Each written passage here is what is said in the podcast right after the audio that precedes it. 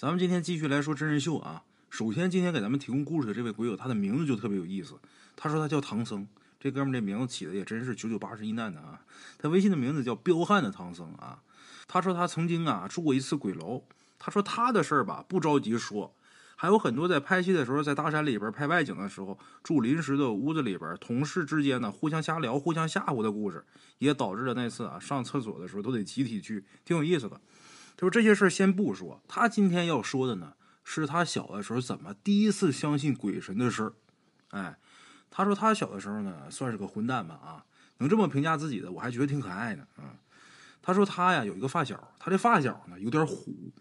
东北话，这个虎呢跟彪啊这意思啊差不多，但是肯定不是傻啊。他说他这发小小的时候啊，给他找了不少麻烦。比如上小学的时候呢，他这发小去他学校去找他，结果学校那大门呢关着呢，锁着呢，他进不去，进不去呢就拿脚去踹学校那大门。最硬实的是他把学校那大门给踹倒了，好嘛，看大门的把他给抓了。然后他说是来找鬼友的，这可真把咱鬼友给坑坏了啊。还有一次就是啊，他放学之后呢，来咱们鬼友这个学校啊，等咱们鬼友放学。你等你就好好等呗，结果没有，他拿放大镜把学校那煤棚子给点着了。当时在外边上体育课的学生都喊着火了，着火，然后所有学生都打水去灭火。咱们鬼友说：“你说咱小的时候顶多是拿放大镜烤蚂蚁、烤苍蝇、烤老师养的花，你说他能把煤棚子给点着了，可真不是一般战士。”还有一次啊，咱们鬼友说他俩呢在桥上。然后他这个发小离他特别近，咱们鬼友一回头的时候，俩人差点没亲上，把咱们鬼友吓得往后这一退，直接从大桥上掉江里了。掉下去之后啊，他这个命还挺好的，江里面正好有船，然后他被江里的船给救了。再看他这发小呢，没担心没害怕，人家在桥上乐的都直拍大腿，哎呦，把咱们鬼友给气的。还有很多事啊，等等等等啊，为什么要说这些啊？就让大伙了解一下这个人是个什么性格。哎，他不傻，但是有点虎。据咱们鬼友说，他们出去打架的时候啊，上百人打他们四个。我不知道这个人数的，咱们鬼友有没有夸张啊？他说得有上百人打他们四个，然后呢，别人都跑，就剩他的发小也不跑。咱们鬼友又跑回来拽他，结果呢，被人家打住院了。啊！说这些就是为了让大伙了解一下鬼友这个发小他是一个什么样性格的人啊。现在呢，咱们得进入主题了。他的这位发小啊，小的时候经常会说一些奇怪的话。比如说，他们晚上呃拢一堆火，然后熏蚊子聊天聊着聊着呢，他这发小突然间就说一句：“哎，这么大的猫！”结果大伙一看，什么都没有。然后大伙儿就问他，再问他，他就不吱声了。哎，也因为啊，那时候咱们鬼友他们都太小了，上小学嘛，这种事儿很多。然后咱们鬼友啊，就给大伙儿说几个他印象比较深的事儿啊。有这么一次啊，他们去踏青，那时候已经是初中了。初中的时候呢，他这发小跟咱们鬼友终于是一个学校了，但是不在一个班。咱们鬼友记得那天呢，他们得有八九个人晚上出去踏青。你看人家选择出去踏青这时间选的多好，定的是十二点集合，然后每个人呢拿点吃的。晚上啊，人到齐以后就坐船过江了，因为江对岸呢很荒凉，他们每年呢都是到那地方去吃点东西，然后玩一玩。天亮以后呢，砍一点艾蒿拿回家就行了。结果啊，那年去了以后，他们铺上塑料布，大家呀吃喝玩乐，正吃着呢。咱们鬼友印象很深啊，咱们鬼友记得那次他切了个西瓜，因为冷没一个人吃。哎，正吃着喝着玩着聊着的时候，这时候这发小突然间说了一句：“我操，那有个女的！”大伙都说哪儿呢哪儿呢？这地方很荒凉。然后他这发小就说：“不就在那站着呢吗？手里边是拿个锅盖呀，还是拿个缸盖啊？”哎，盖水缸那盖儿，也看不出来是拿个锅盖还是拿个缸盖然后大家伙都说哪有人呢？我们怎么看不见呢？他说：“你们等会儿，我过去看看。”说完之后，他就走过去了。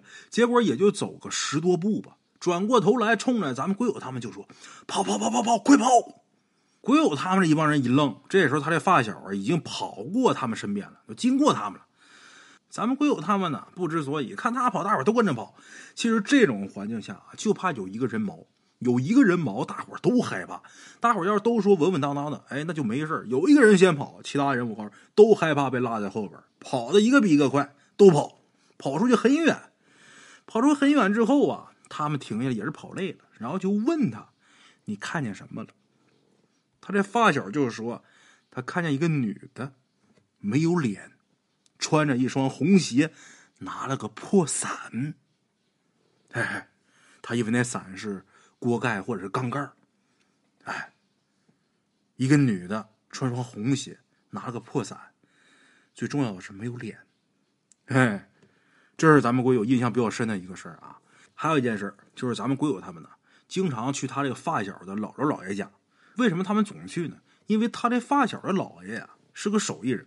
咱们国友他们小时候玩的风筝啊什么的，都是他姥爷给做的。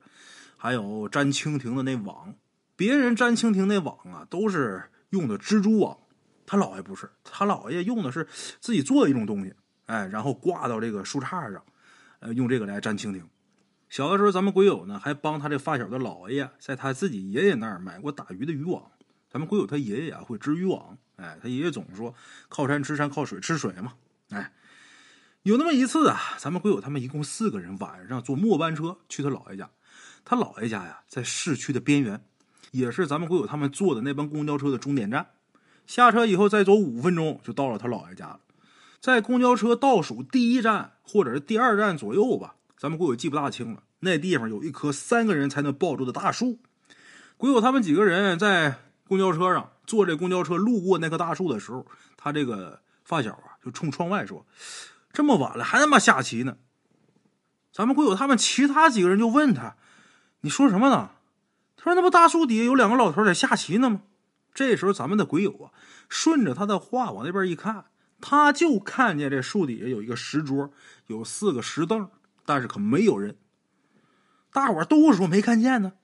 但是啊，这车是开着的，他们也以为啊，是不是开过去了，有一些视角盲区没看见那俩人呢？哎，后来这事过去之后没多长时间，大概一个月左右之后，有这么一天周一，咱们鬼友上学，下课之后，他的发小来找咱们鬼友，然后他就跟咱们鬼友说，有一天呢，他在他姥爷家，白天的时候呢，跟他姥爷家那边的一个朋友。去了那棵大树那个地方，结果白天的时候去那大树那儿的时候什么都没有。等到有一天晚上的时候，他觉得没意思，他晚上的时候自己又走着去了那棵大树那儿。哎，白天什么都没有，晚上的时候他又看见那俩老头啊在那下棋。那俩老头在那下棋，他呢就站旁边看。结果他就看见一个老头拿了棋子就不知道这棋也放哪儿，也可能是在想在考虑呗。然后他看完以后啊，他就合计，这还用想吗？这放这地方不就行了吗？但是他也知道观棋不语，哎，他就没说话。这时候对面的老头突然间就看向他，冲他笑，然后他也笑了笑，然后他再看这下边的棋子，他就觉着哪儿不对劲儿，然后还说不上来哪儿不对劲儿，他就想哪儿不对劲儿呢？正合计的时候，这时候对面的老头啊又看向他。又是看着他笑，但是这一次这笑，可不是单纯的、简单的，就是笑了，一脸坏笑，可以说是一脸邪笑。这时候他就有点害怕了，往后退了一步，就坐地上了。结果他前面这老头也转过头来，冲他坏笑，就那种邪笑。这时候这哥们撒腿就跑，这也就是他吃过见过，换别人早就吓坏了。然后跑回到自己姥爷家，这一宿啊也没怎么睡啊，他就想哪儿不对呢？他还真就合计明白了，哪儿不对呀？他说棋盘上那棋子儿啊，他之前看是正常的，但是那老头第一次冲他笑完之后，他再一看，棋盘上的棋子儿都是一个颜色的。咱们鬼友就问他说：“是不是晚上你没看清楚？”他说：“不是，马路旁边就是路灯，他看得很清楚，都是红色的棋子。”哎，这个是咱们鬼友他这位发小身上发生的第二件事。其实这个时候，咱们鬼友啊，还是不信的，因为他没看见，而且他小的时候呢，也没有什么事能让他觉得害怕的。这第三件事，接下来大圣要说这事儿啊，是咱们鬼友信他的这位发小所经历的这些事儿的一个转折点。怎么回事呢？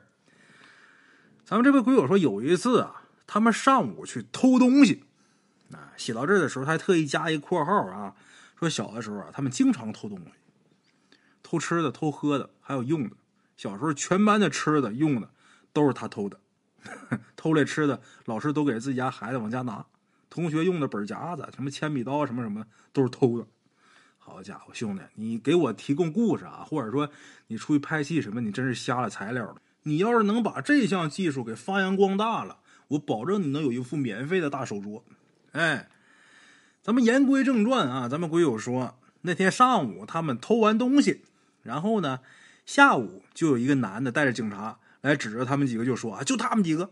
然后他们这几个小混球撒腿就开始跑，结果他那发小跑着跑着，突然间一个转弯，就说往这边跑，这边这边。这个他的发小啊是在第二个位置，这几个人嘛前后跑，前面有一个他的发小在第二，咱们鬼友呢是在最后边。结果他的发小一转弯，他前面的那个也跑过来跟着他一起转了。咱们鬼友他们这些在后边的也跟着跑，结果跑了不到十步，就一堵墙。这墙里边是个大学，他们都知道，结果就跑这儿来了。那警察呢，肯定一逮一个准啊，死胡同。后来等他们从打派出所出来以后啊，然后大伙就问他这发小，就说：“你他妈带的什么道啊？怎么还往死胡同里边跑呢？”他这发小就跟他们解释，就说前两天呢，他晚上被老师留学校了，不让回家啊。一般都是在一楼看门的那屋里边，等全学校老师都走了，学校要锁门了才让回家。啊，小的时候不知道大家伙谁有这挨留的经历啊？咱们国有这发小那天就被老师给留学校了。哎，等到学校锁门了，让他回家了。他晚上往回走的时候，路上就碰见一只狗，这狗就跟着他。他一开始以为就是普通的流浪狗呗。他正好啊身上有火腿肠，把火腿肠给弄开之后啊，就掰了一块给这狗扔过去了。这狗就吃了。他一看这狗吃完了，他又给弄一块。结果把这块往地下一扔，哎，那狗啊就一直看着这火腿肠，但是它不吃。他呢就走过去，他一走呢，这狗就往后退。他走一步，这狗呢就退一步。然后呢，他就走到他扔火腿肠那地方了，之后用脚啊就把他扔地上那块火腿肠就踢给那狗了。那狗还是没吃。之后那狗啊就往那死胡同里边跑，他呢就去追。他说他追进去之后啊，眼看着那狗到墙边就没了。他就想啊，这狗怎么没了呢？他就在附近呢来回找，结果找来找去，他就发现了一个大洞。这洞据他说得有一米左右高，挺大的。但是他蹲下来往里边看啊，漆黑一片。他就想，这一个墙能有多厚啊？怎么这洞看着这么深、这么黑呢？也有点害怕了。然后啊，他就把这个剩的火腿肠就全都给扔进这个黑洞里边。之后呢，他就以为那是个墙洞。那天警察抓他们，他们跑，他就想带着他们那几个同伙啊去钻那个墙洞去。结果他们过去之后，那地方根本就没有洞。哎，跟咱们鬼友他们这么解释的。这个时候，咱们鬼友他们，包括咱们鬼友在内啊，就有点信他这哥们儿。他经常说能看见一些咱们鬼友他们都看不见的东西。之前咱们鬼友他们都不信，但是这个事儿啊，咱们鬼友有点相信。为什么？警察抓他们呢？你要说平时在那胡咧咧啊，这个哗众取宠什么的瞎说，那还有可能。但是这会儿警察抓他们，正常人谁能往死胡同里边跑啊？哎，从打这事以后啊，咱们鬼友就开始相信他这个发小。这事儿过去之后啊，还有一件事，这回又什么事呢？有那么一天呢，他们几个人呢，中午的时候没有事儿，就在这个火车道上啊，放了很多洋钉子。这个钉子啊，硬币啊，放在这个铁轨上，火车压完之后啊，就会变得特别特别的扁。你像我小时候就玩过，把这个硬币一块钱的，要是放到这个铁轨上去压完之后啊，就跟个小刀子似的。但是我小的时候就舍不得用一块钱的，一般都用一毛的、五毛的。哎，他们也喜欢呃玩这个，但是咱们鬼友他们放的是这个洋钉子，这东西压完之后啊，就跟一把小宝剑似的。哎，他们没事呢，拿这东西啊，呃，当飞镖来扔。或者是打弹弓的时候能用上，哎，中午把这钉子给放完，等着火车压。那火车不是说你放完它就来呀，得等。结果下午呢给忘了，哎，放学之后呢，他们就在这个操场上打篮球、踢足球，反正就是不回家。咱们鬼友他这发小也陪着他们玩，他这发小呢就玩荡秋千，荡特别高。他们一直玩到特别晚，一直到看不见篮筐了，然后大家伙啊就都散了。散了之后呢，咱们鬼友跟他这发小两个人呢回家。回家的时候路过火车道附近的时候，就想起来了，咱中午放钉子了。然后咱们鬼友就说：“走，咱俩把钉子收了去。”然后他俩呢就下去了，到这铁轨上去了。他俩走着走着，马上就要到放钉子那地方的时候，他这个发小突然说：“别动。”咱们鬼友就愣了，站原地了。然后他这发小自己往前走了几步，转过头来拉着咱们鬼友就跑。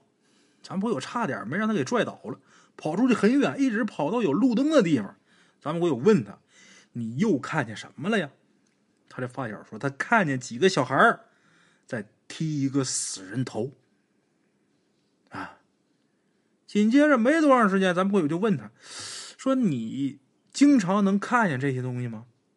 他这发小说：“也不是。”他这发小说：“这种东西吧，他想让你看见，你才能看见，要不然你根本看不见。”咱们鬼友说：“啊。”就哦了一下。然后咱们鬼友回家之后啊，就想他是怎么知道？那个东西只有他想让你看见才能看见的，回家就琢磨这事儿。然后第二天呢，咱们鬼友就问他，就是说你是怎么知道那个东西只有他让你看见你才能看见的呢？这时候，他这发小就又跟他说了一个事儿。这事儿啊，是有一次他这发小在他姥爷家晚上没事去江边去钓蛤蟆。哎，我不知道各位谁有这经历啊？咱们鬼友说啊，四五个人两个小时就能钓一胶丝袋子。而且还都是红肚子的，白的都不要，还得扔回江里边。哎，晚上这蛤蟆呀特别多。哎，他这发小说呀，他到江边以后呢，就沿着江边走。江边有沙子，而且还有淘沙的船，有光亮，而且这个船港啊还有射灯。他走着走着呢，就碰见一个小孩这小孩看样子上小学二三年级那样。这小孩一看见他就跑过来，就说：“小哥哥，你能帮我找件鞋吗？”他就问这孩子说：“你这么晚在江边干嘛呀？”这小孩告诉他说：“他在江边啊，拿脚踩嘎了，怕这鞋潮了呢，就把这鞋呀拖在沙滩上了。但是他一边踩一边走，走太远了，回来的时候啊，就找不着这鞋放哪儿了。”咱们鬼友这发小一听啊，就觉得很正常。晚上还是沙滩，咱们鬼友他们那儿那个江边的沙滩呢，都是一堆一堆的沙堆，因为都是这沙船呢往上打的沙子，这鞋呀放哪儿还真不好找。之后呢，这孩子跟咱们鬼友这发小两个人呢就分开找，一人找一面，你往那边找，我往这边找。结果这鞋呢就被咱们鬼友这发小找着了。然后咱们这发小啊就喊那小孩过来。